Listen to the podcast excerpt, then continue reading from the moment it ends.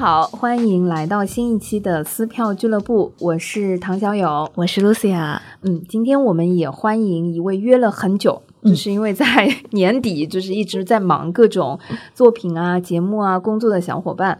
啊，所以先请这一位嘉宾来介绍一下拖欠了我们很久要上节目的 嘉宾。用我标志性的笑声开始。大家好，我是二怪，然后呃，也可以叫我朋克。然后我是一个喜剧行业从业者，也是一个综艺节目的导演，也是撕票俱乐部的粉丝。说到这个呢，嗯，那这里此处一定要标明不是商业互捧，因为至少呢，呃，我跟露西亚老。老师，反正我们也是对，一直会听朋克老师的节目，真的对。朋克老师也在啊，整个播客的这个行业里面做另外一档节目，欢迎大家去听车间访谈，很不错，真的就是听到我都不够。好节目，希望做下去。我的妈呀，感觉都在讽刺我。没有没有，就是快乐源泉。谢谢谢谢谢谢，也是我们就是因为为什么会听车间访谈？其实我自己听的时候，当时也是很意外，说啊，它其实是一个线下演出的一个有剧场有观众，然后是在线下给到观众呈现的一个内容，然后它在线上是精简版和缩减版。对，嗯，好的，稍后的话，我们一定要，既然把嘉宾请来了，稍微揭秘和 聊一下车间访谈什么时候重新催更。天哪，没想到被拖过来聊这个。对，来来了就是要呃催更一下的。对，好，其实我我觉得先聊一下，说我们跟那个朋克老师之前在线下一起看了一场跟喜剧啊剧院有关的这个作品，演砸了。嗯，是今天我们消失在这个节目里，但灵魂一直存在的大。魏魏老师 强烈安利，哦，逼我去看的。对对对，我跟露西亚也是分了两场去看，然后跟彭克老师也去看。彭克老师可以先分享一下你去看的那个演砸了的那个体验感受好吗？好的好的，我就正好刚刚说到是被强烈推荐去看，然后我我有一个自己的思考，就是觉得。话剧这个东西 就和那个投资建议一样，就是你自己买了就算了，其实千万不要推荐别人。天呐，就是我们这档节目的。就这样被推翻了。哎，我跟你说，哎，我们这一档节目呢，就很像很多的股票视频啊，但唯一的区别就是那些在线上跟大家讲今天买什么股票、不买什么股票的那些投资人呢，他们可能不一定自己真的买了。如果他们说的都是对的呢，他们可能也未必需要去上节目。嗯，但是我们这个节目呢，是一个后置派，就是是我们自己真金实银看出来的。对，是的，是的。神农尝百草了之后，坐在这说，哎，跟你说特别好看。看，或者说一定要去看。嗯，好的，说一下，就是被我们安利，其实也是拉着朋克老师一起去看。我当时就说：“哎呀，剧场又是喜剧，对你去看一下。”是的，是的。然后我就也是被安利去看的。你看完之后没有安利别人是吗？嗯，没有。因为，因为我确实就是为什么之前说像股票那个。推荐一样，因为我自己也是不会安利别人看任何剧的东西，就是剧场里的东西，因为我觉得这个跟个人品味相差太多了。就是我可能会跟别人说我很喜欢，但是就跟买股票一样，不构成投资建议。就是你你买了赚钱了也不会分我，然后你亏了我也不要负责任，就是一个特别渣男的一些推荐。所以呃，我我觉得话剧就是这样一个东西吧。所以就是我我自己其实还蛮喜欢的，但是。我是绝对不会推荐给别人，然后所以我觉得你们那个朋友就是很有勇气，然后会推荐给你们。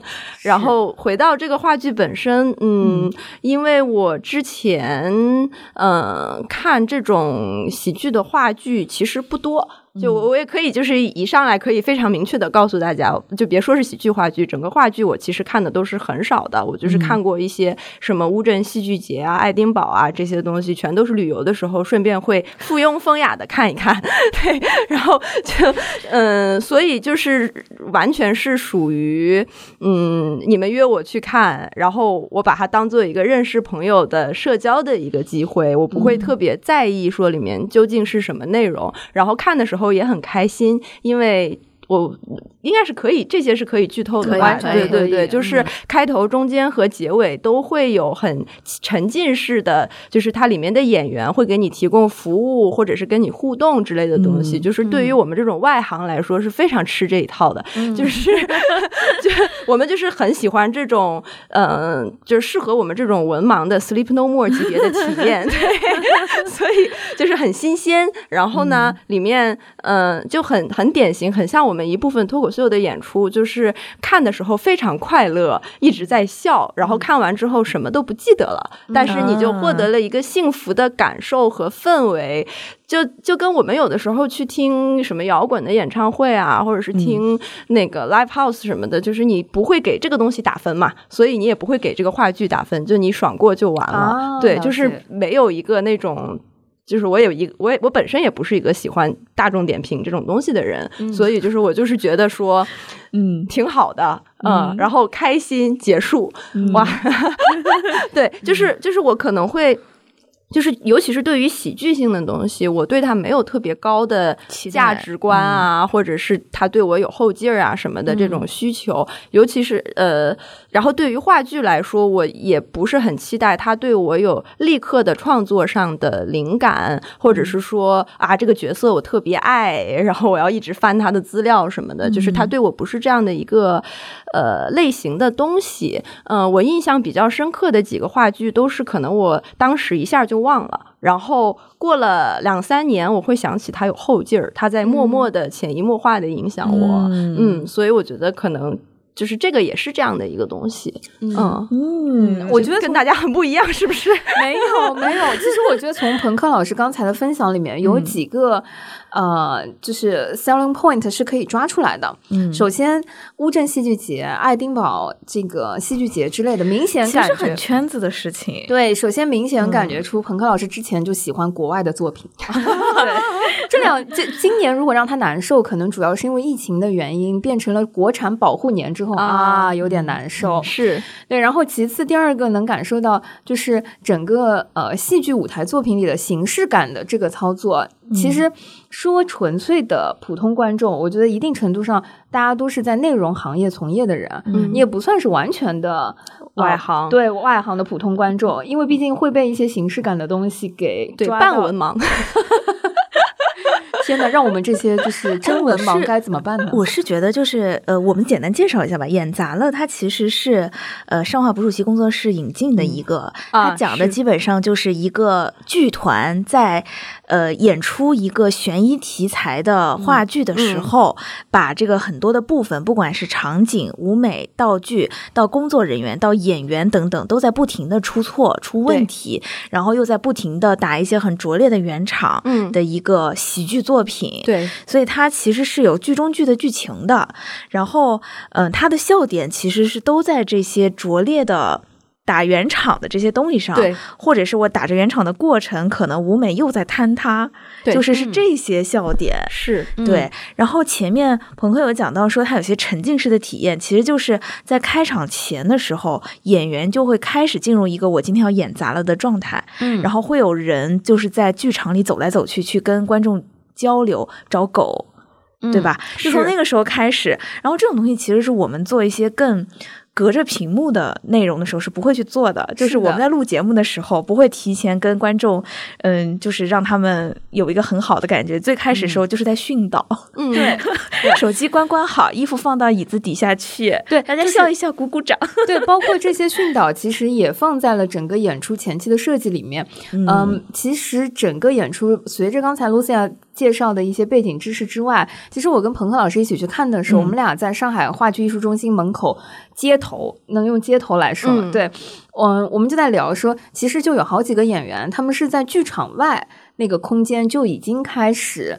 呃，参与这个表演了，就是在整个剧场外的那个门口大门口取票处的那些空间，就在找狗，然后非常夸张的在那边叫说，就路人的话，当时都会侧目说，哈，这是什么？但是感觉周围的那些可能居民和黄牛的大叔都已经习以为常，说哈，没见过世面。哦，就是到门外面，对对，所以就是这个也是他整个作品的一部分，包括我们那一天中场的时候，他还有神奇饮料。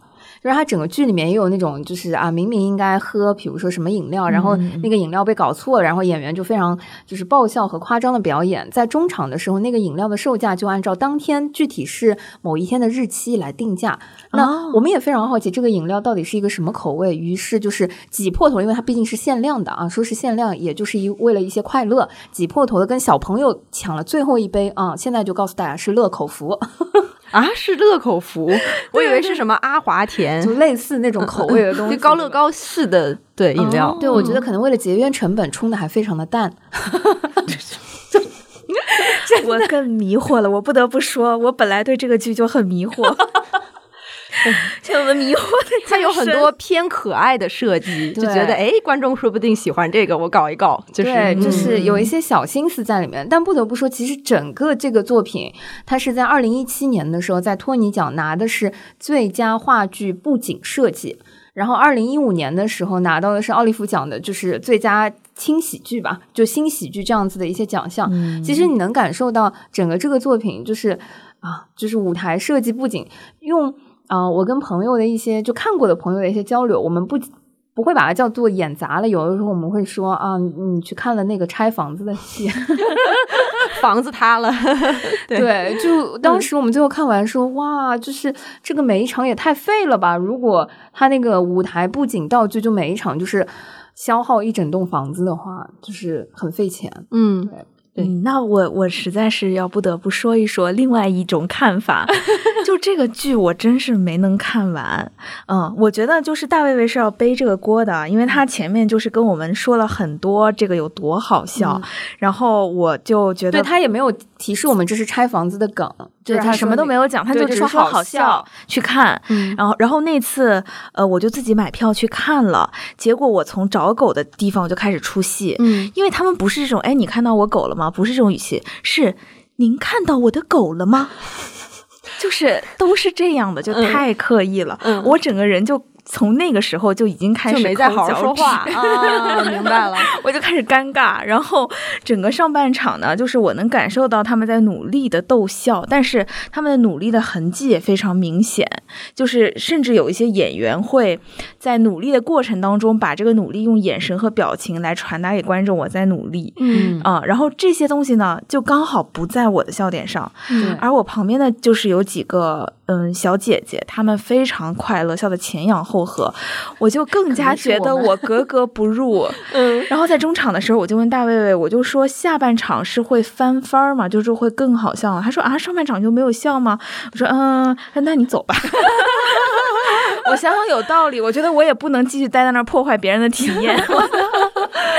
就是我非常理解，因为 Lucia 就是那种她可能从小不看 CCTV 六译制片的那种朋友，看的少嗯，就是那我我像我这种从小就是我觉得译制片也是生活快乐来源的一部分的那种人，就觉得说他就该是这样。就是当我在台上看到一个呃。黑眼睛、黑头发的熟悉面孔的话剧演员叫做，比如说安德鲁·杰克逊，不随便编的一个名字，我就不行。从那个名字的时候，我知道露西亚就不行了。嗯，但是对我来说，如果一个安德鲁·杰克逊之类的啊，这个角色和这个德鲁，嗯，不重要他叫什么，但是如果他用一种。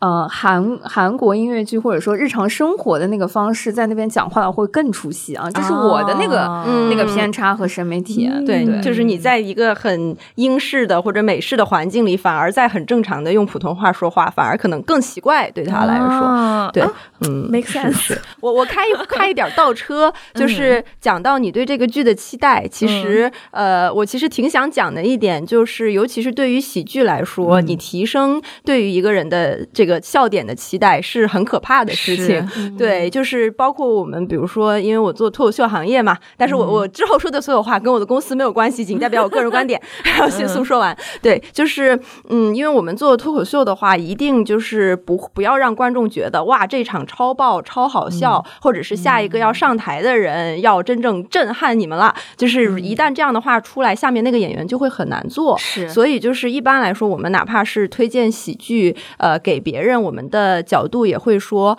我们我觉得还不错，但是不知道你喜不喜欢。然后你可以先去看一看，反正我觉得还可以。就是到这儿就就够了。学到了，学到了，这就以后这段话就是我们呢都觉得这个节目啊或者这个作品还不错，但是不知道你喜不喜欢。如果你愿意的话呢，就可以去剧场尝试一下。求生欲，对对对，我们这个节目以后的那个京剧和标准，反复强调。对对，大卫魏老师知道了吗？尤其是推荐喜剧的时候，请降低和调合适的调整我们的预期。大卫现在不停的打喷嚏，因为因为喜剧是这样的，喜剧特别在意呃。观观众和上面演员的一种互动，以及他们是朝着一个目标努力的，就是演员特别想让你笑，然后你作为观众也特别希望能让演员放松。对对对，就是两边都希望达到更放松、更舒适的一个状态。如果观众是带着很高的预期去，他坐在那里的时候，他那个小手就这样叠起来了，然后就会开始想说：“我倒要看看你要怎么逗笑我，你要怎么让我炸。”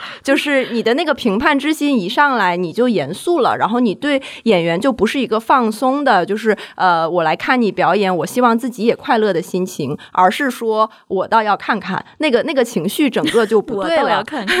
对，就是很害怕，我倒要看看这件事情。就是无论是脱口秀还是普遍的喜剧表演，这个可能跟普通的就是不好，就是严肃派的话剧不大一样，因为那种话剧对观众的要求或者反馈没有那么明显，就是呃，演员也不会特别在意说观众有没有看。进去，或者是没有不会特别明显的感觉到，但是因为喜剧的话，就是我们就会说 you're part of the show 嘛，就是观众其实是整个场的气氛的一部分，所以如果预期调的特别的高的话，就很难有很好的体验。所以这个是特别重要的一部分，就是你的沉浸式体验，从别人推荐你的那个话术开始就已经开始了。所以其实很多脱口秀的演出，特别是拼盘演出的主持人，其实是会在不停的做这个调整预期的事情的。嗯嗯，对，就是不好笑，千万不要带着预期。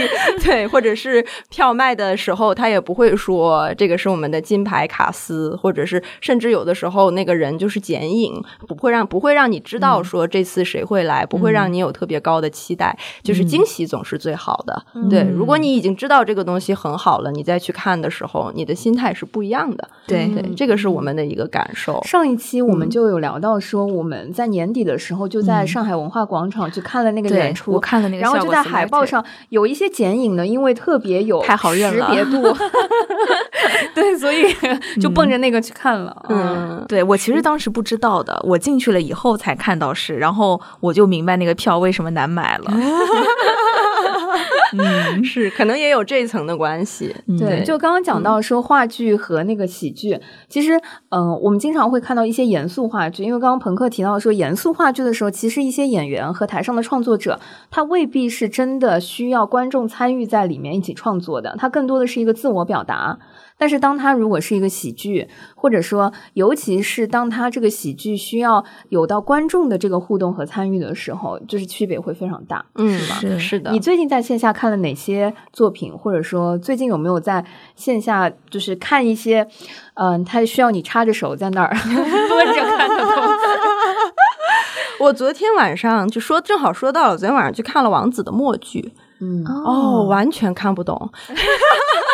完全看不懂，就是我有了你那个 Lucia 的那个感受，就是周围的人都看得很嗨，一直在笑。我在里面感觉自己是要不就是疯了，要不就是旁边的人疯了，就是我根本就不知道他在演什么，因为默剧就是不大说话的，他只能做对靠肢体和一些呃 B-box 类型的声音，对，就是咯噔。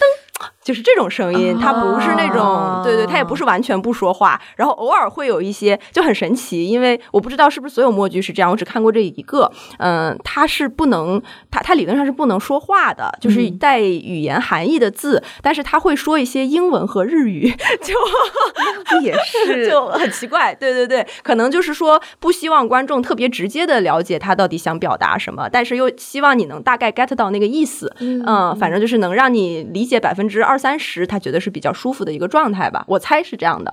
然后，呃，因为我太习惯通过语言或者字幕什么的去了解剧情了，所以当我看到一个十到十五分钟的一个短默剧作品，然后我可能从第三分钟就 lost 了，就已经完全不知道在干什么了。后面的十二分钟，我就坐在那里看舞蹈。嗯，对，笑死了。所以，所以我我为什么就是我说，包括我们聊演砸了，我会觉得。我我仍然会给他一个比较正面的评价，因为我看的乱七八糟，也不是乱七八糟，就是奇奇怪怪的、看不懂的，或者很乏味的，或者。那个你根本就不知道想表达什么的那种戏，呃，以及就是好完全不成熟的戏，实在是太多了。我觉得这个戏基本上只要逻辑成立，然后导演花了一点点心思想让观众去理解他，然后甚至你能发出一点笑声，我已经觉得 哇，满足就是感动。对，就是我对整个话剧的那个体验或者是预期都是极低。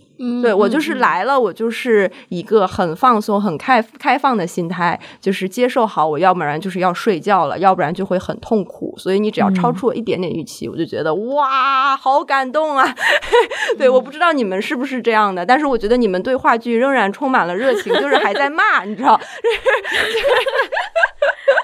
对，因为还是会看到一些好的嘛，比如说像我们说效果，现在票就是很难卖，就线下的效果工厂的演出，然后它就是你就算很难卖，然后你好不容易买到了票，你对它一定那个预期是跟你随随便买到票是不同的哦，是的。尽管如此，通常看完的人还是好评很多。嗯，我觉得这个一定还是有一些所谓方法论的。嗯嗯，其实讲 讲到讲到这个，我我觉得刚刚我们其实提到了一个就是片段经历和时长。场就是我也有很多朋友在说，现在进到剧场其实是需要很大勇气的。嗯，那个勇气不仅是票难买，或者票价有一些些贵，或者是同样这个钱，你可能可以看个一百场电影，哦不，十场。不好意思，可能可以看十场电影左右，但嗯，是什么？我我觉得说可以分享一下，说我们现在进到剧场，其实想吸收或者朋克进到剧场，你自己的体验是什么？因为嗯，有的时候我会觉得说，可能我们也确实是因为手机刷的多了，或者是选择更多了，现在进到剧场，说实话。我自己是一个，嗯，希望把自己摁在这个时间空间黑匣子里，能够沉下来，逼着自己去全身心的看一个舞台作品一些。对，就是希望自己能够获得一个没有手机和其他干扰的完整的体验的时候，我很多时候会在这个诉求下选择进到剧场。嗯。嗯，因为经常在家看所有东西的时候，都会忍不住的要说对 做瑜伽 啊，或者说吃东西啊，或者怎么样。对，就我其实挺好奇，尤其是因为你们做综艺。作为综艺导演，你们对于整个内容创作的这个节奏感片段，刚刚说到那个默剧十几分钟，我就想说，嗯，十几分钟，哎，也蛮长的。所以其实那个时间你已经调到了大概三分钟左右，就是你不能让我进入啊，我也就算了，不努力了，就这样子。对对对对，嗯。其实我我特别喜欢你问的这个问题，就是大家到底为什么走进剧场？我觉得每个人都有特别不一样的原因。我一会儿也很想听 Lucia 的原因，但是我的原因就是我真的很想看一些烂东西。真的，我真的很想看一些不成熟的，就是烂是一个这种说法嘛。但是就是一些我觉得不好的，然后或者是没有经过大众检验的，或者就是根本就不打算经过大众检验的，然后特别不成熟的、不讨好的、奇奇怪怪的东西，就是在现在市场上很难见到这种奇奇怪怪的东西。就是我们看到很多东西都是已经做的超级成熟、招商三个亿的东西，就是就是你已经经过了层层层层的关卡，就是你很少再有一个经历是你到一个空间。到一个时间里面，你坐住了，然后你就准备接受伤害，对吧？就是包括大家谈恋爱也是追求确定性，买基金也是追求确定性，就是真的没有一个呃机会让你就是完全不知道是什么，听了个名字你就坐进来了，你可能特别惨，有可能特别快乐，然后有可能是得到了一个嗯一头雾水，对一头雾水，或者是拆开了打，就是开始种下了一个种子，然后是一个两三年之后才会开花。的礼物，就有的时候真的是这样的。我因为我觉得，我之前看《等待戈多》就是这个经历。我就是看那个中间剧场的那个版本，我看的时候很痛苦，我都快死了在那里，就是硬撑着，然后。就，但是我觉得那个戏就是过了一年之后，真的有改变我对生活的想法。它在很慢很慢的改变我。我就是每个月再去想那个戏的时候，再去感受我那种无聊的，呃，当时的那种感觉，都会有新的想法，都会对生活有新的体验。我觉得这个是书本、什么电影、什么都不能给我的，就是劲儿。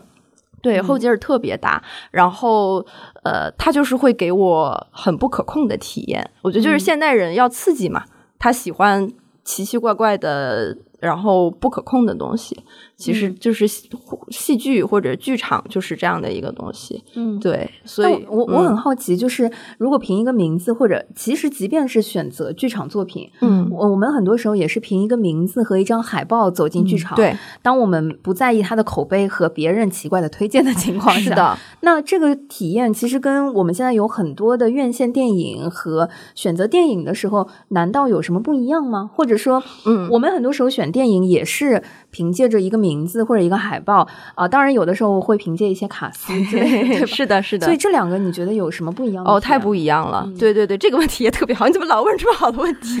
对，是这样的，就是电影的话，我基本可以相信豆瓣评分，就是或者是我基本可以相信别人的评价，尤其是近期上映的一些电影吧。然后你，而且电影是一个。呃，高度的资本化的，然后很成熟工业体系的一套东西，所以就是你大概有几个，就像你去大众点评看餐厅一样，你大概翻六张照片，你就知道这个餐厅在你心里好不好了。就是其实大家心里都有一个标准，但是呃，至少我看话剧或者是别人请我看，我自己去买票，我看动漫评分一点用都没有的。还有的时候就是三分我会很喜欢，然后他是八分，我觉得这是什么屎？就是那个东西是没有任何参考性的。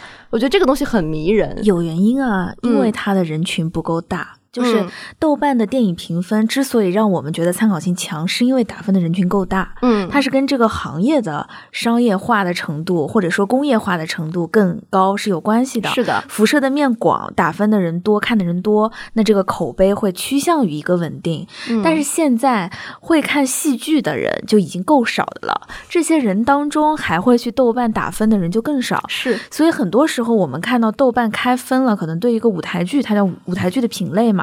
只有几十个人或者是一百多个人，那这些人的意见。嗯，他要不然是很喜欢才会去打，要不然是很不喜欢才会去打。对，中间的人，除了除了像我这种就是有记录习惯的人，不然是不会去打的。嗯 嗯，对，所以就会导致这个还是因为工业化不够。刚刚讲到一个工业化，我觉得也很有意思。就是其实刚刚朋克在讲到的时候，我心里在想说，电影和戏剧，嗯，它作为一个内容表达形式，它的一个区别是不是还在于它是一个商品和它是所谓的艺术品？不好意思，这个时候要打引号，因为。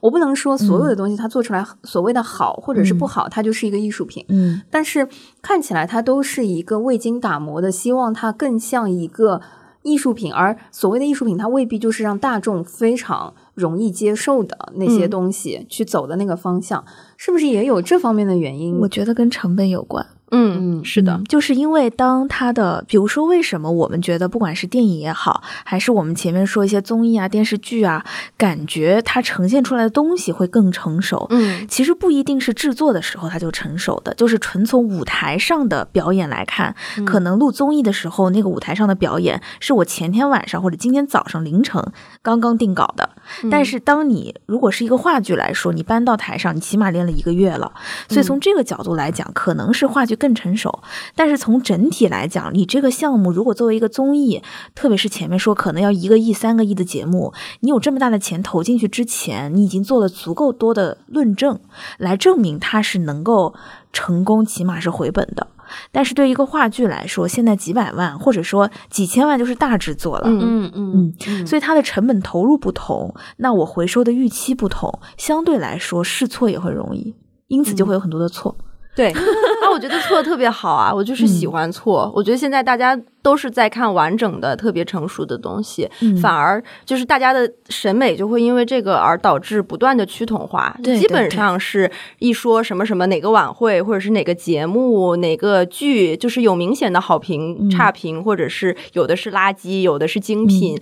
基本上百分之八九十的人会有相同类似的观点，就很难再看到一个东西啪啪甩出来，然后有的人说我好喜欢，有的人说这就是垃圾。就像是我们对演砸了这个事情有很多。不同的观点一样，就越来越少有这样的事情出现了。我觉得就特别珍贵嘛，这件事情。嗯，确实，嗯嗯，像我自己会进剧场，我要的真的是那种满足感的收获，就是一个花了钱的消费者，典型的就是希望能够被满足的那感觉。我是觉得我花了时间，然后我。带着一个期待的心走进来，然后，呃，我让我的整个时间空间都被你这个环境给包围住了，那我就希望有一个很好的收获。嗯，所以这种时候如果失望了，我就会更难受。哦，所以你是会真的很难受，就是看了一个烂戏之后。我真的会难受，就是心碎那种失恋的感觉嘛。就我对你有如此的热情和期待，然后你辜负了我。就比如说像现在，可能那个工作室的戏，我真的不会再看啊。就是具有翻译腔的那个工作室的戏，就是没有打到露西亚的那个点里面，我可能真的不会再看了。以后不管他的口碑有多好，嗯，我都会明白他跟我就是没有缘分。其实我我自己的经验是我我觉得一定程度上，当看剧场演出看的多了之后，也是在反射了解自己的一个过程。嗯，就是它很像一面镜子，说，嗯，尤其是因为刚刚朋克说到，因为在现在的舞台剧里面，它还有很多的可能性，它没有被资本或者商业化趋同于一个呃非常就嗯或者说。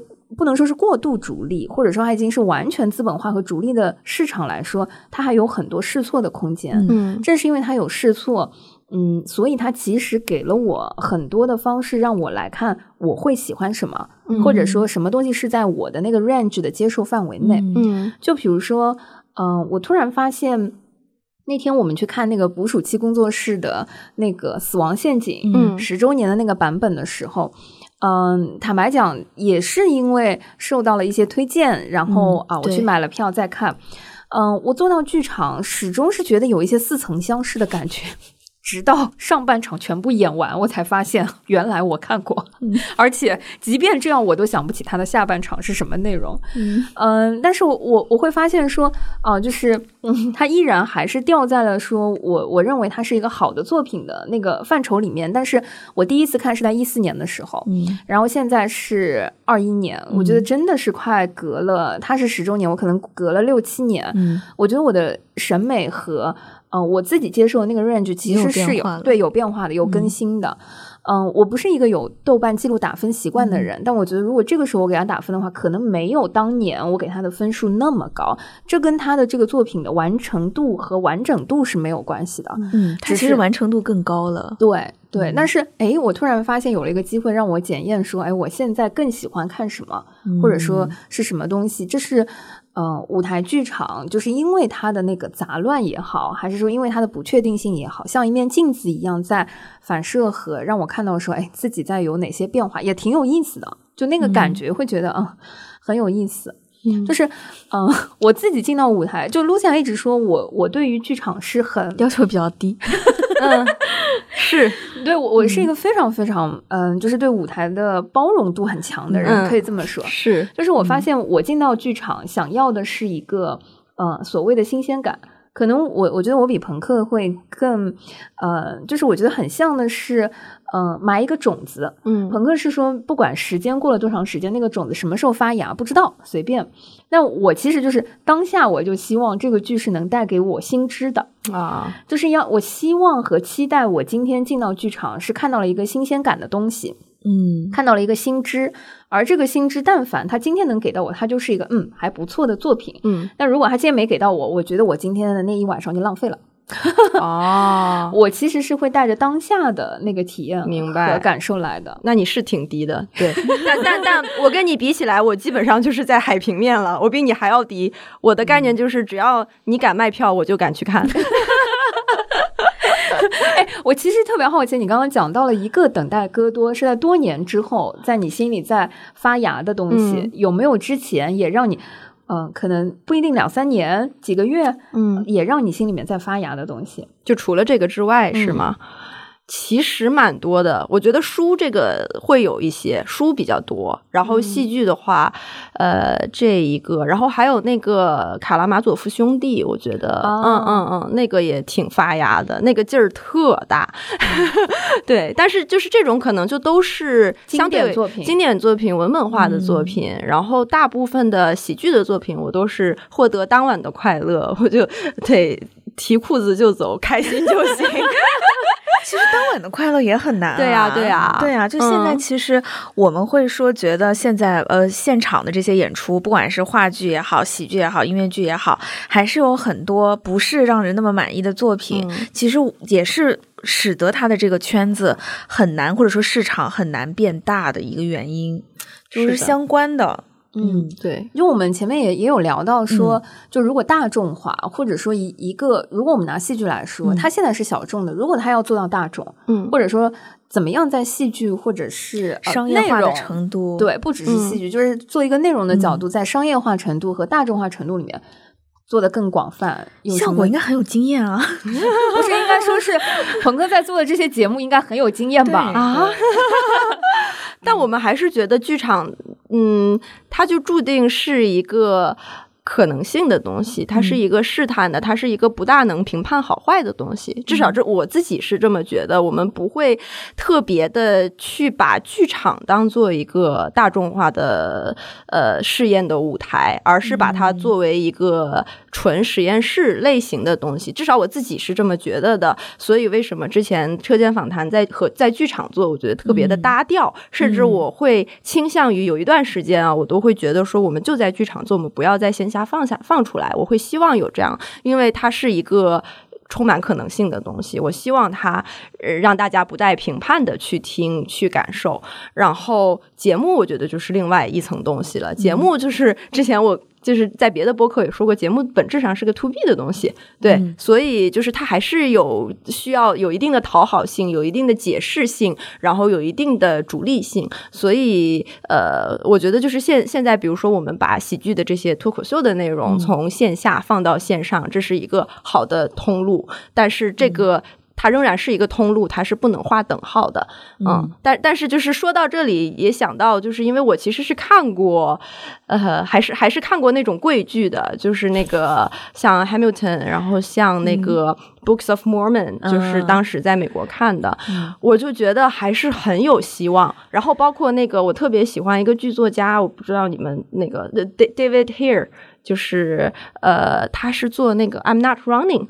就是一个英国的剧作家，嗯，然后，嗯，我我超级超级喜欢他，我觉得他的剧。就是剧的作品的文本能够跟英剧和美剧，就是电视上呈现的能够相比相提并论，甚至要更好。所以就是呃，你看的时候，你会一直很深的在那个情节里面，你根本就不会被所谓一支枪啊，或者是他的那些简单的声光电影响到，或者是你觉得这个是低呃。就是嗯，电影一等的东西，就完全不会有这种感觉。你的整个体验都是百分之百的。就这些作品吧，我刚刚说的这些，所以我觉得是有希望的，只是还需要时间。我觉得就是因为西区和百老汇他们的竞争要比国内要激烈很多。嗯，就是他们的一个戏要能上西区或者上百老汇是很难的。对，所以他们会做的就优中选优嘛，就会更好。是的，它还是市场化在。对，嗯，对。而且确实，他们做戏剧的时间比较久吧，就尤其是这种现代化的，然后就是说人话的这种戏剧。对我老觉得我们的戏剧不大说人话，就是包括你说的一支枪也是其中的一点。对，就包括其实很多之前的节目啊，就是综艺节目啊、电视剧啊、电影啊，有很多也是不说人话的，就是尤其是中国这种情况，那个特别特别的多，可能就是得随着时代的发展，大家慢慢的知道说，哦，说人话也可以。我觉得就是这两年。年开始好起来了，其实以前都非常严重。是的，就我们这些新生代的导演 出来了。嗯，其实刚刚提到说工业化水平是会影响到一个行业，就比如说说到综艺。嗯，因为有大的投入，它更市场化，所以其实即便它的创意是在前一天晚上或者是一周前想出来的，嗯，但是它其他的配合部门都已经相对非常成熟了，能够支撑整个创意被比较完整、比较完善的呈现出来。嗯，但一个舞台作品。他之所以需要那么长时间的打磨，很大程度上他在寻找团队，他可能在找合适的人，再把整个舞台作品的创作和想象能够呈现出来，而可能因为灯光、舞美、音效可能不是非常的成熟，所以使得。本来百分之百的创意，在整个一个月的过程当中，可能只能实现二三十，好可怜。对，也说不定。对我觉得这确实是一个整个制作角度的一个一个不一样吧，很可惜。对，尤其是我，我其实也挺好奇，就是。如果我们今天想到线下的内容和综艺的话，嗯，那嗯，车间访谈在线下就是制作这些内容的时候，是会带着我未来是要做线上节目的考虑去做吗？或者说？嗯，未来它会在线上变成一部分的节目，会捆绑或者是影响在线下做的这个部分嘛？我其实是挺好奇，就是嗯，同样一个形式和这个内容，它要呈现两个观众客群和两个受众的时候，会影响它的创作吗？嗯，会影响，会影响，就是还还蛮明显的。就比如很多话不大能说，很多话要剪，然后再有一个就是呃，不大能胡乱搞笑，就是可能还是得 有点逻辑。能让大家听懂，然后再有一些，嗯，说的不就是我们？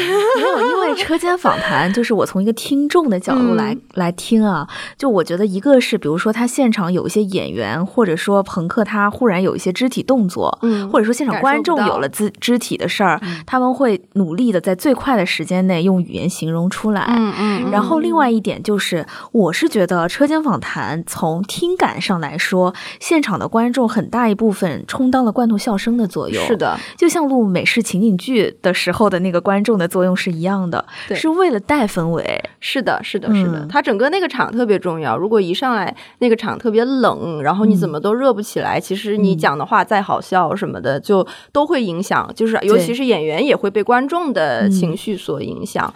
对，然后嗯，包括我们有时候就是去选取嘉宾的时候，也会考虑说线上的影响力。然后线上大家能不能 get 到这个梗，而不仅仅是线下好不好笑？对我们也会，就包括脱口秀也是这样的。有的艺人就是线下特别炸，但是他的评损非常高，就是评损就是我们说 他上了线上对之后，一上到屏幕，大家有点感就感受不到这个东西了。我们会就是觉得说，比如说像喜剧，嗯，二人转化的作品，或者是就像你说的那种，就是糊涂戏班的那种感觉，就是一直都是在搞误会梗啊，然后一直都是夸张的表情。表演这一些其实是评损会比较大，然后更多的像偏情节类型的东西，呃，就是你这个角色本身他的性格或者是呃发生的事情比较好笑，这样评损评损就会比较少。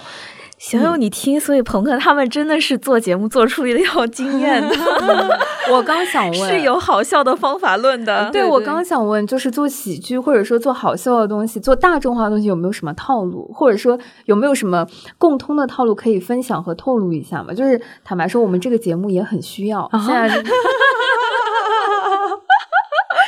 嗯，我真的特别好奇。嗯嗯嗯，就回到刚刚的那个话题，就是说，呃，线下和线上的这个事情，然后包括线下的完整度，我我最明显的感觉，我就包括看演杂了，包括看一些呃有私的做的一些线下的话剧，我。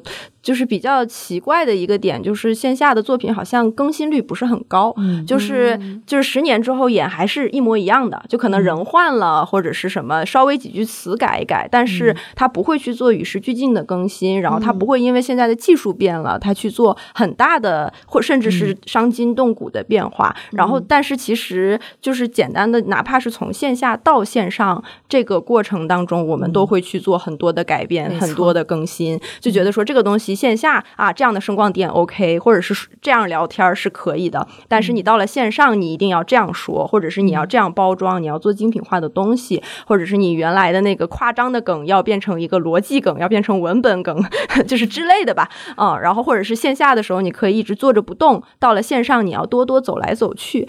对，就是我觉得其实呃，这种经验应该本身在线下就应该在做这样的事情。就是呃，现在你是一个不完整的作品。OK，观众也买票，但是它是一个 beta 版，就是大家买票了，觉得哎，这个概念蛮好，但是不够完整。那这个作品再次重映的时候，其实就应该再修修补补，甚至说再去做大的结构化的改变，只是留住那个唯一好的那个东西，其他的东西都可以要勇敢的扔掉。就是目前来说，我看到的这些戏都是，就是如果说让我觉得比较失望的，就是这个，就是好的东西，当然第一反应出来的那个。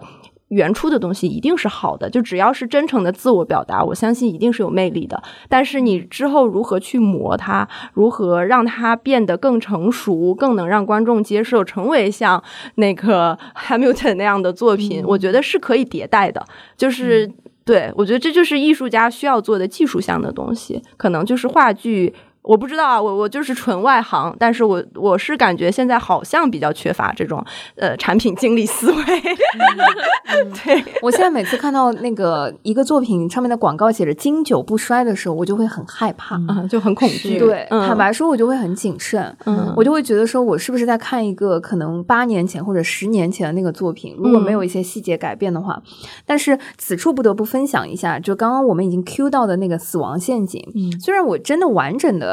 剧情当时，嗯，作为一个悬疑剧，我忘了它的剧情，也是一个不应该的观众，我怎么配说当时我很喜欢呢？但是 确实很多反转，对，确实我觉得当时留给我一个体感，但是我记得。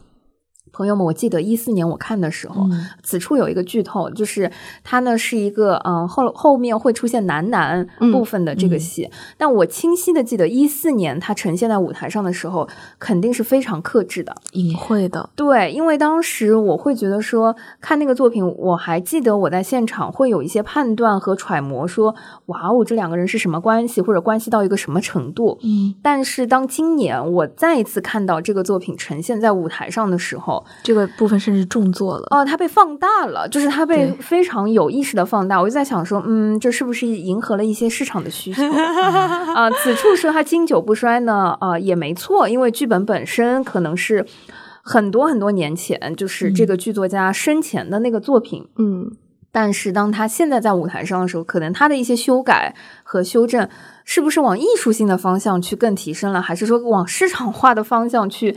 更做了一些尝试，嗯，这是当时我走出剧场的时候很大的一个感受，嗯，当然我可能不是这一类型这个内容的受众，受众就是当他放大和强化了，呃，楠楠的那个戏份的那个部分的时候，我其实是有一点点，嗯嗯，就是哦，是吗？嗯，是的，我是鼓励做这种，我是组，我是很鼓励做这种靠近市场的调整的，嗯，因为我觉得。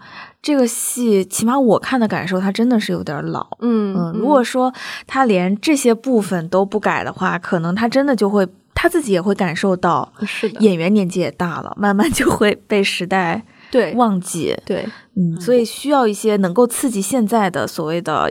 剧场观众的。那现在剧场观众不是有一大批就是这一类的，就是哎，那如果围绕这个话题，我就很好奇，就是如果当我们在舞台艺术，我我觉得进到剧场舞台艺术，其实好奇的也是珍惜它跟市场不那么完全贴合的那个部分。嗯，那呃，如果我一部分人原先可能喜欢，或者说我们珍视的就是它独一无二的那个部分，以及又希望它好，是希望市场化和工业化。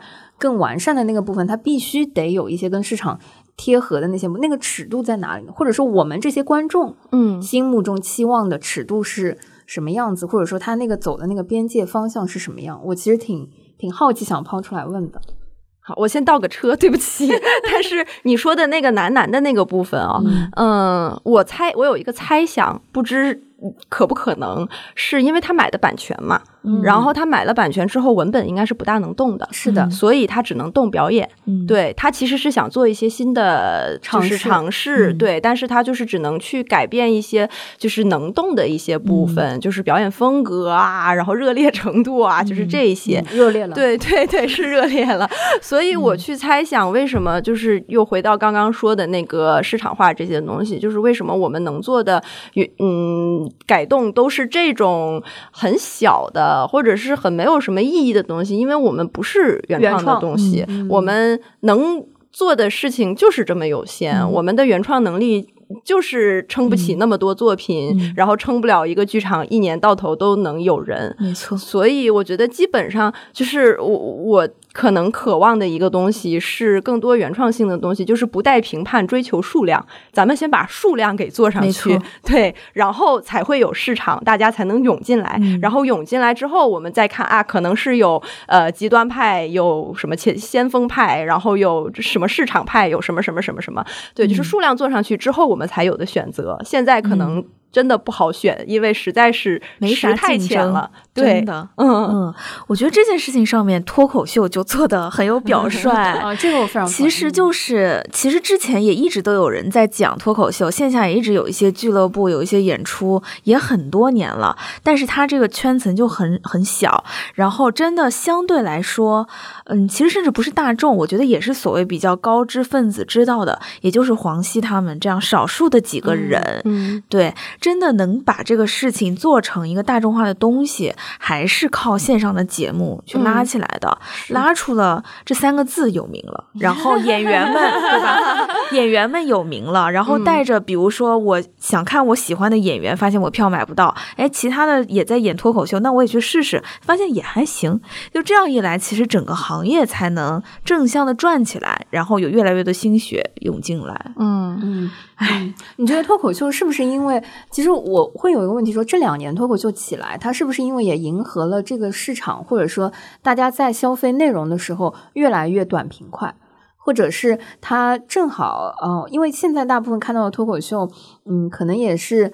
几分钟，或者说更是以前段子的那种延长，或者说整个表演的这个缩短，是不是也正迎合了现在短视频的这个风潮和大家在线上消费内容的时候的这个节奏？所以它正好。在这个时候和观众的诉求契合上了，就起来了。我我我个人呢，继续是我个人的感受，我觉得是有这个关联，但不是特别的绝对。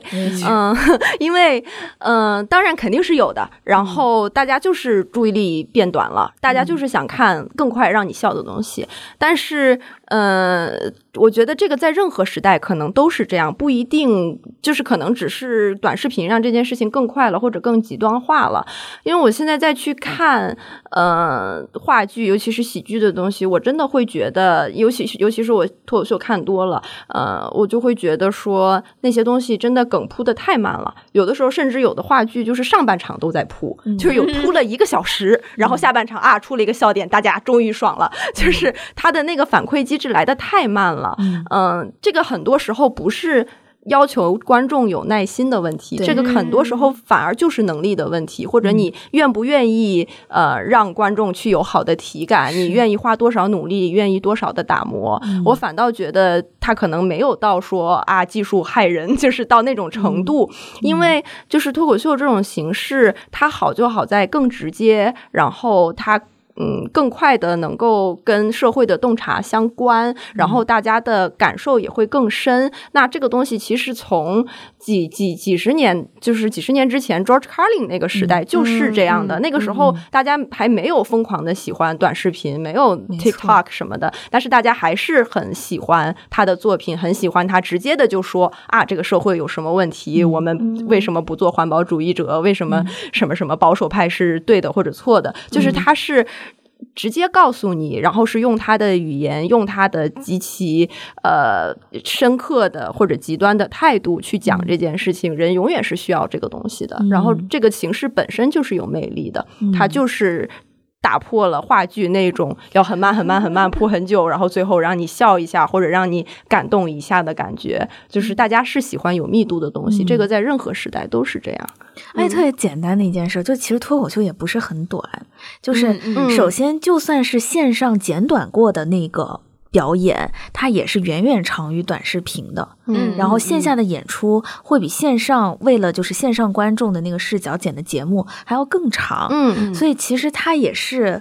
呃，我觉得它也是一个需要你真的沉下心来想，你才会更加觉得它有意思的东西。是的，嗯，而且我觉得就是内容密度，就是不仅不仅是乔治卡林吧，在嗯任何时代，大家都还是很追求这个东西。包括我刚刚就想到像奥斯卡王尔德这样的呃金句频出的人，然后你当你在看他的文学的作品的时候，呃，是你你就是会觉得他的金句一句接一句出，包括莎士比亚，然后这种好的以前。前的剧作家，他就是一个呃，每一句都会让你心想两下的有后劲儿的一个作家。然后有有一些之前的电影也是这样的，他就是 喜剧憨豆，对吧？它就是笑点密度能够达到，就是这个还是大家可以去追求的一个东西。我觉得它跟你应该更有耐心的看好作品是不矛盾的事情。嗯嗯，是。其实我挺想探讨，就刚刚我们提到的那个后劲，嗯，就是那个后劲，它到底是怎么？形成的，或者它到底是个什么东西？嗯，因为当我们提到后劲的时候，嗯，其实我觉得昨天晚上我有类似的体验，因为昨天晚上我去看了那个三个小时的那个话剧《白鹿原》啊，对，就是首先它也是个很很长的一个作品，然后它有很深厚的那个剧本和剧作的那个底子放在一起。嗯，我非常同意刚刚朋克说到的那个内容密度，因为当我去看《白鹿原》的时候，我其实最好奇的是他如何把一个时间脉络和历史长度这么长的一个作品，和人物关系这么复杂、这么多的一个作品，当我们看过电影、电视剧了之后，他在舞台上，嗯，即便只有三个小时，他是怎么呈现的？就发现他。一个接一个的这个人物调度和情节和故事的排布是非常紧凑的，嗯，所以它的内容密度不水，对它非常不水，所以我不需要说我今天要有耐心在这看完，嗯嗯。然后讲到那个后劲，就是我我觉得是一个很偶然，就是会觉得注意到我们刚刚提到所有会有后劲的产品那。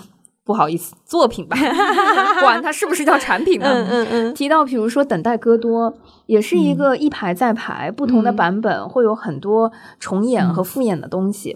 比如说我们刚刚讲到的是《卡拉马佐夫兄弟》，嗯，对。然后我一下子想到的还是《白鹿原》，嗯，就是是不是因为所有那个剧本和故事这些东西是一个强有力的基础？然后它会带给我们的后劲会更大。那是后劲本身它是什么东西，或者会怎么产生？我其实特别好奇。嗯嗯，也也难住了我。但我觉得，我觉得后劲一定是一个文本化的东西，这个是我的感受。你很难通过声光电达到后 劲，对吧？有文本才有思考。嗯嗯，是的。然后它是一个，你线下听上去你会觉得会被那个东西惊艳到，但是你之后得。再想一想，再品一品，甚至根据你的后面的经历，然后跟它缠成一起，发展出新的东西。我觉得这个其实，呃，后劲可能真的是跟内容密度相关，或者是他深思考的深度相关。因为我看话剧的后劲虽然比较深，但是后劲多的作品，基本上我我印象中都是来自于书。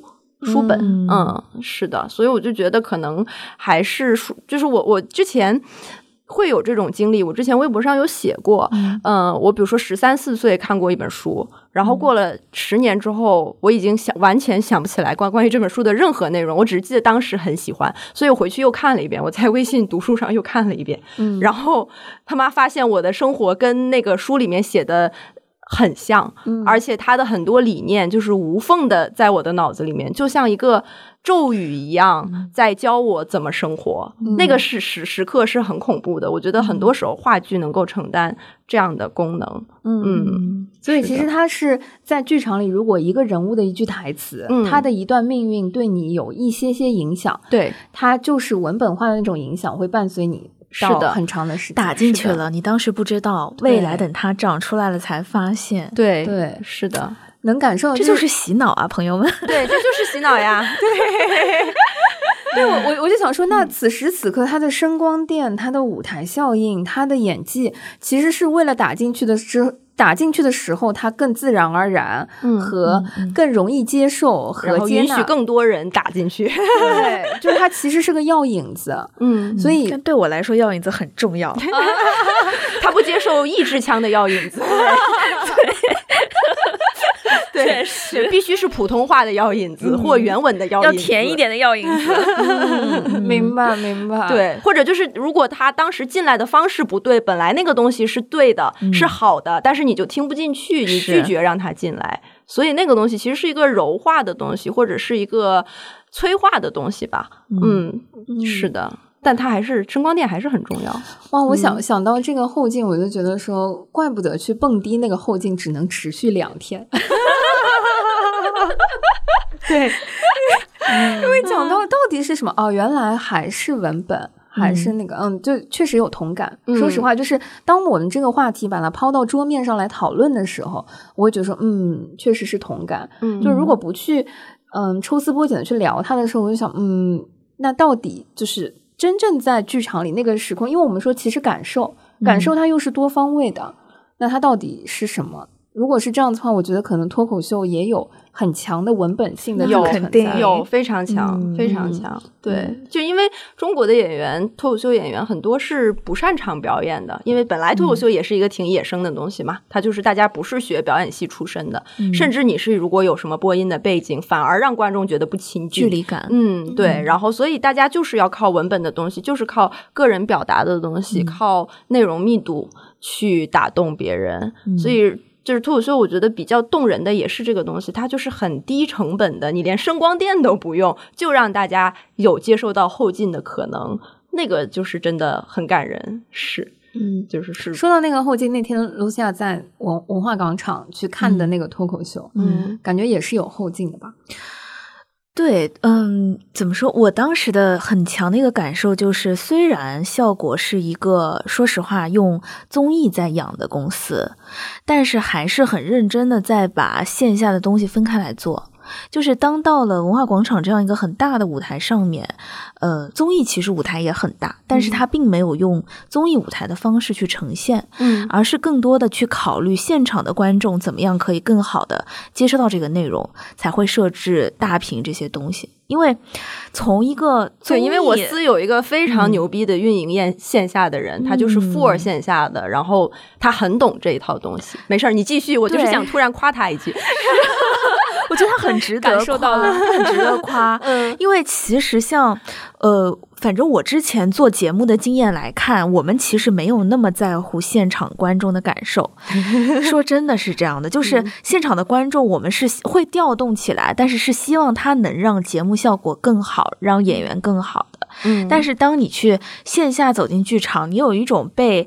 主办方或者说被这个宠爱了的感觉，对，被这个剧场宠爱的感觉，你感受会很不一样。所以我其实一直都像我朋友，如果说哎，我喜欢哪个艺人，我想来你们节目，我说别来，你在就是在家里看挺好的，对。但是像呃线下的脱口秀演出，确实是不一样的东西。是的，是的，对，包括我们录节目也是，因为就是喜剧，就是观众能给的东西比别的观众要给的东西要更多，就是我们对他的要求也更高，所以就希望观众舒服。一些，那像我们很多的节目，其实在拍摄的时候都是剧场化的拍摄，就是一遍过，然后之后如果有问题，大不了就补录，然后或者是不带观众，观众先放，就是还是希望观众能保持一个好的状态，呃，然后开开心心的看完。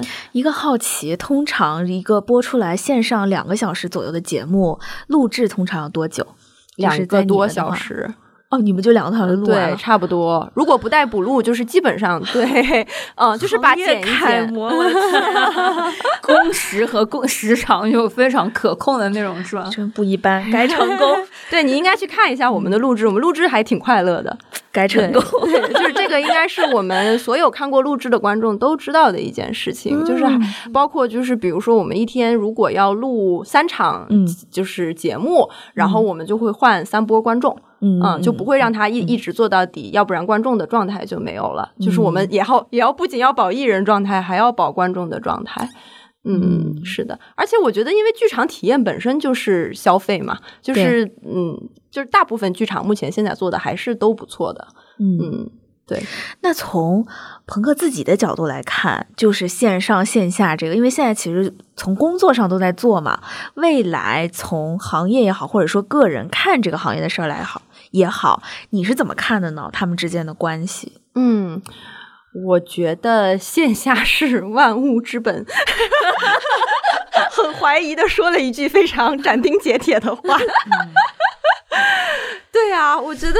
因为大家就是生活在线下呀，对啊，我觉得大部分线上的东西都是奇迹、怪胎，就是就就是嗯，是很神奇的，然后是一个非常恐怖的放大镜、放大器，对，一个那种扬声器一样的东西。就是网络是网络，但是它其实是很小很小的一个部分，是一个切面。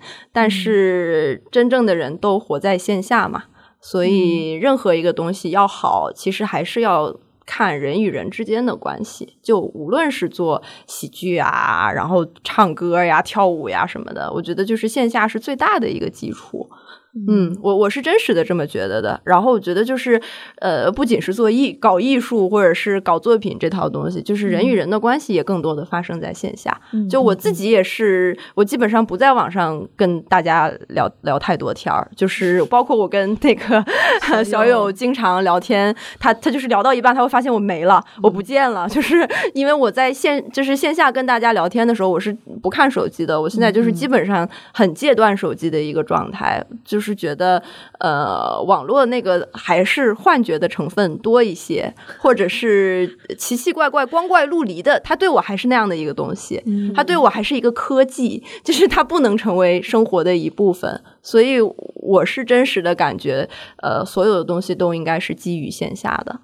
嗯，我我不知道你们是不是这种感觉哦。包括我们是一档几乎没有做过隔空和视频和音频哦，特别好，特别好。我们都是尽量坐到一起去，嗯，哪怕就是像我生上次生病了，他们就到我家里去陪我。哇，就哪怕生病了不让人家休息 对，哪怕是这位朋友破音了，我们也把他摁在这儿说来聊一下为什么破音，因为他前一天晚上去看 Pana Q 的那个啊现场，就是。就是我们这个节目呢，也就是比较作啊，That's why 就是失去了一些就是跨平台录制的一些机会，所以坚持。对此处呃喊话，欢迎各各位嘉宾能够进入到我们上海线下的录制空间，在哪儿？长宁区什么什么。对，我非常懂你刚刚说那个鹏哥，刚刚说的那个，我真的简直是非常感动。就是我觉得，如果很多普普通的小伙伴，或者说一些嗯长期在剧场的小伙伴说起这样的话，我觉得就很正常。嗯，但是对于一个嗯做线上内容居多，对，又是一个。呃，线上内容的制作人、导演的这种角度感受得到线上内容的影响力的，对对，因为就你刚刚说到那个是个放大器的时候，其实我有一个问题是，我会觉得它是不是一定程度上也是可以嗯忽视或者缩小，或者是那些，还是说它放大其实都是同样的放大？那。对你们来说，就是哇，一个是那么山呼海啸，感觉是有影响力的东西，然后你反而觉得更重视线下的那个部分，它的连接。是的，我觉得这是两有点是两个东西，就是呃，当它变到线上的时候，被放大器放大之后，它那个声音就失真了，这个是我真实的一个感受吧。然后我也一直觉得，就是一个行业要想好，它的那个 underground 的那个地方，就是不管是说唱还是脱口秀还是什么，就是它小众的。它极端的，它很多时候不被人喜欢的、不被人理解的那个东西，一定要那个根扎的特别特别深才行。是那个土壤一定要很扎实，一定要很扎实。然后你在有了那个放大器之后，你把里面相对中庸一些的、能讨好别人的地方拿出去，然后这个东西还仍然才能有生命力。所以反而你觉得它不是一个最 top 或者最顶尖，而是你刚刚用的词是中庸，就是一定程度上觉得说不那么有伤害性的，不一定那么 sharp 的那个东西是最。适合拿对，未必不是说人，就是不是说那个什么最厉害的人都在线下，什么线上都是垃圾，不是这个意思。但是就是观点上来说，或者是说内容的，对对对，是的，是的，肯定是要经过一层审查的，或者是一层阉割。就当然不仅是中国有这个现状是这样，就是世界范围内，只要你上了线上的东西，只要你要往更大的人群去走，你肯定是去选取你比较温和的观点去跟大家发声，去获取影响力嘛。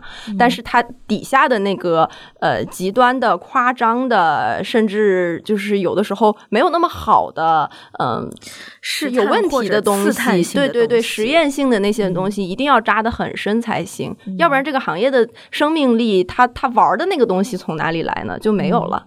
对，就是很多时候就是这个东西就是要玩嘛。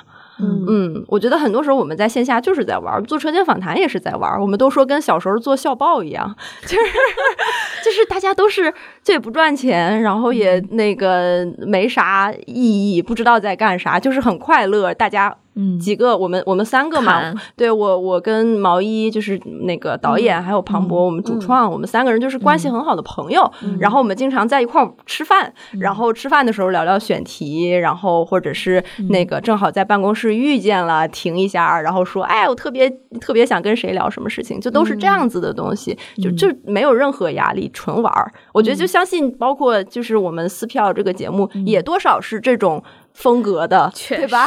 就是大家都是很好的朋友，你本身也要吃饭，也要聊天，也要 hang out 的。然后这个时候我们正好玩一个作品出来，大家也开心，就是也也也有一些产出，对，而不是说我为了一个放大器，然后我要让大家听到一个这个东西，我们几个人才聚在一起。我觉得这个是顺大便的一个事情，就是有更多愿意顺大便的人，这个产业才能出来。那就是要有很好的线下基础。嗯，我们是吃饭多，聊选题少了。主要在吃饭，主要在吃饭。我们也主要在吃饭。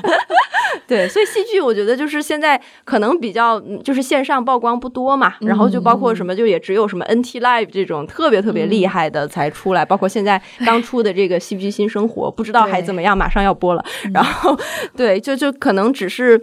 它它现在下面的藤蔓特别多，根特别深，但是出来那个放大器的东西还很少，反而是一个比较健康的状态。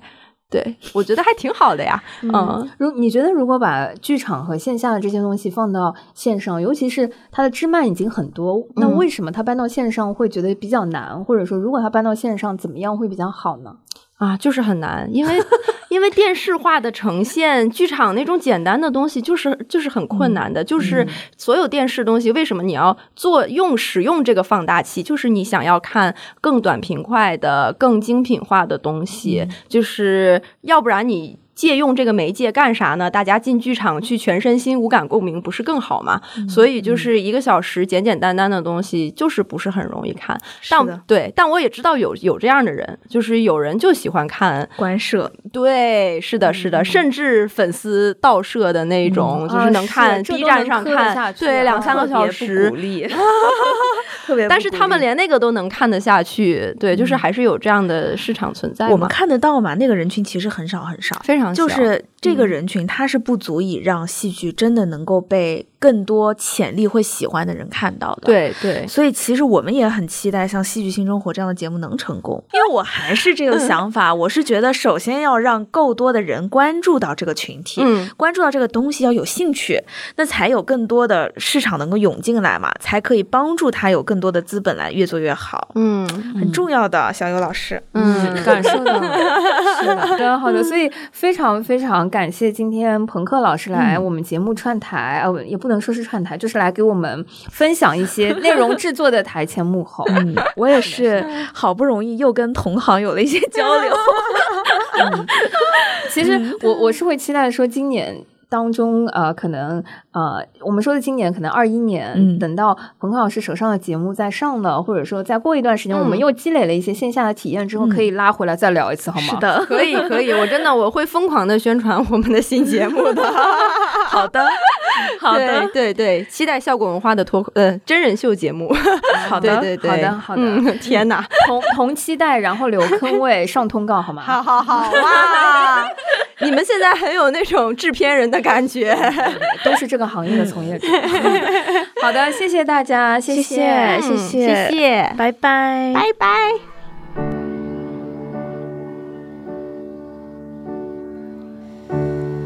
城里的房间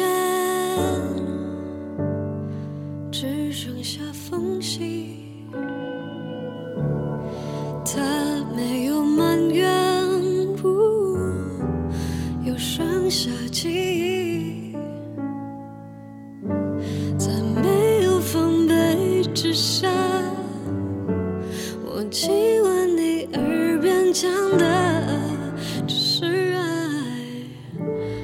没余额了。我卸下了这在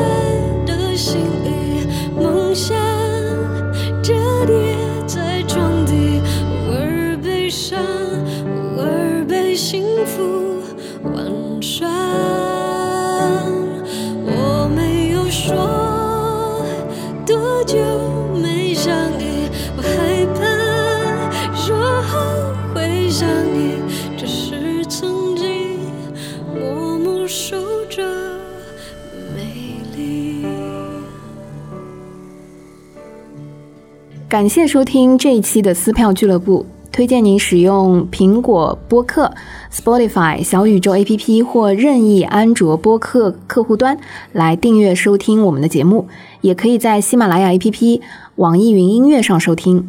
欢迎在评论区给我们留言，联系我们。谢谢大家。